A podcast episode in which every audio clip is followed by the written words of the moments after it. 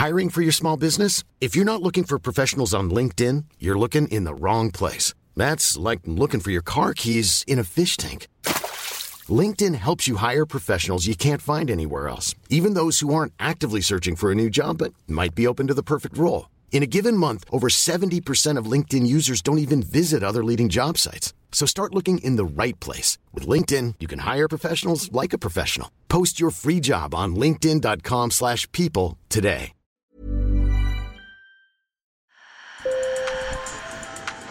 Bonjour. Hello. Hola. Marhaba bikoum. Sur le fil, Le podcast d'actu de l'AFP. des nouvelles choisies pour vous sur notre fil info. Depuis quelques mois, des personnes migrantes, principalement des Irakiens et des Syriens, souvent des Kurdes, tentent d'entrer dans l'Union européenne en passant par le Bélarus. La situation devient problématique à la frontière. On essaye de comprendre avec le bureau de l'AFP en Pologne, à Varsovie. Sur le fil.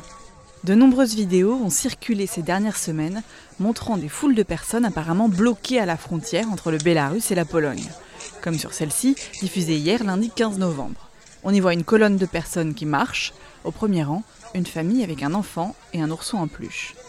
Stanislav Vachak travaille au bureau de Varsovie de l'AFP et raconte qu'il est difficile d'avoir des informations précises sur la situation. Il n'y a que des informations officielles qui arrivent de cette zone frontalière directe. Parce qu'il y a une zone euh, d'environ 2-3 km le long de la frontière polono-bélarusse interdite aux journalistes et attention aussi aux organisations humanitaires. Et justement, les ONG tentent d'estimer le nombre de personnes migrantes qui se trouvent dans cette zone interdite d'accès. Ivo Loss est membre de l'une d'entre elles. Depuis début novembre, nous avons reçu des appels d'au moins 900 personnes. Malgré le peu d'informations dont ils disposent, ces activistes dénoncent une situation humanitaire de plus en plus tendue. Rappelons que les- la frontière polono-bélarusse, pratiquement sur toute la longueur, c'est des forêts, c'est des marécages, donc c'est des terrains qui ne sont pas vraiment favorables. Surtout ces gens-là ne sont pas préparés à affronter euh, des conditions pareilles.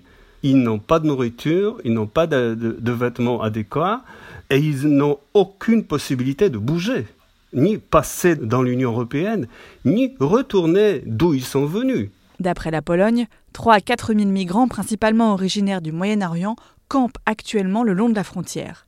Ils y auraient été amenés par les autorités du Bélarus elles-mêmes, comme l'explique Slanislav Vachak. L'Occident accuse le président bélarusse Loukachenko d'avoir orchestré cette migration. C'est des migrants qui viennent d'un pays éloigné de la Pologne que le président ou le régime bélarusse a fait venir chez eux en leur promettant de passer du côté de l'Union européenne. Et donc, ces gens-là sont maintenant bloqués à la frontière parce que d'un côté, on a le Bélarus qui les invite, qui les achemine à la frontière. D'un autre côté, on a les forces polonaises qui les bloquent, ils sont refoulés, donc ça ressemble à un jeu de ping-pong. Et la balle, hélas, c'est des gens. Mais pourquoi le régime bélarus transporterait-il des migrants irakiens ou syriens aux frontières de l'Union européenne? D'après Stanislav, plusieurs raisons diplomatiques sont avancées, et parmi elles, une réaction des autorités bélarusses face à des sanctions de l'Union européenne. Ça a commencé il y a un an avec l'élection présidentielle au Bélarus. L'élection possiblement truquée par le président bélarusse Alexandre Loukachenko. Les résultats de cette élection n'ont pas été reconnus par la communauté internationale, généralement. Il y a eu des manifestations massives, réprimées. Il y a eu une réaction donc de l'Union européenne qui a imposé des sanctions. Et c'est ensuite qu'on a vu d'abord les premiers migrants inattendus en Lituanie.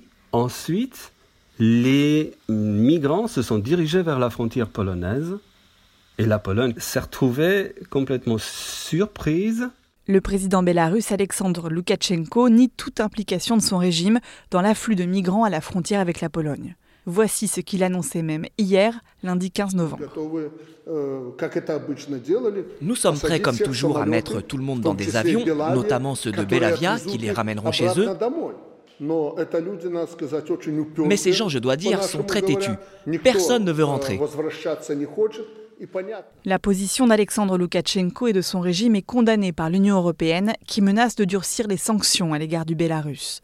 L'organisation militaire de l'OTAN, dont est également membre la Pologne, suit de près la situation et elle juge inacceptable la manière dont le Bélarus gère cette question migratoire. Ce qu'on craint le plus, c'est ce discours un peu guerrier.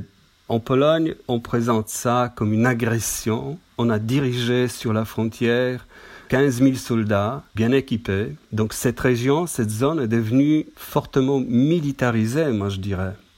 Et comme de l'autre côté, on a aussi des militaires, des forces bélarusses généralement, il y a le risque que même par hasard, euh, la situation devienne ingérable.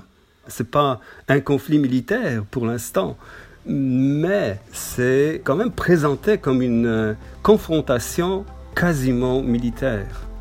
Sur le fil, c'est fini pour aujourd'hui. À demain.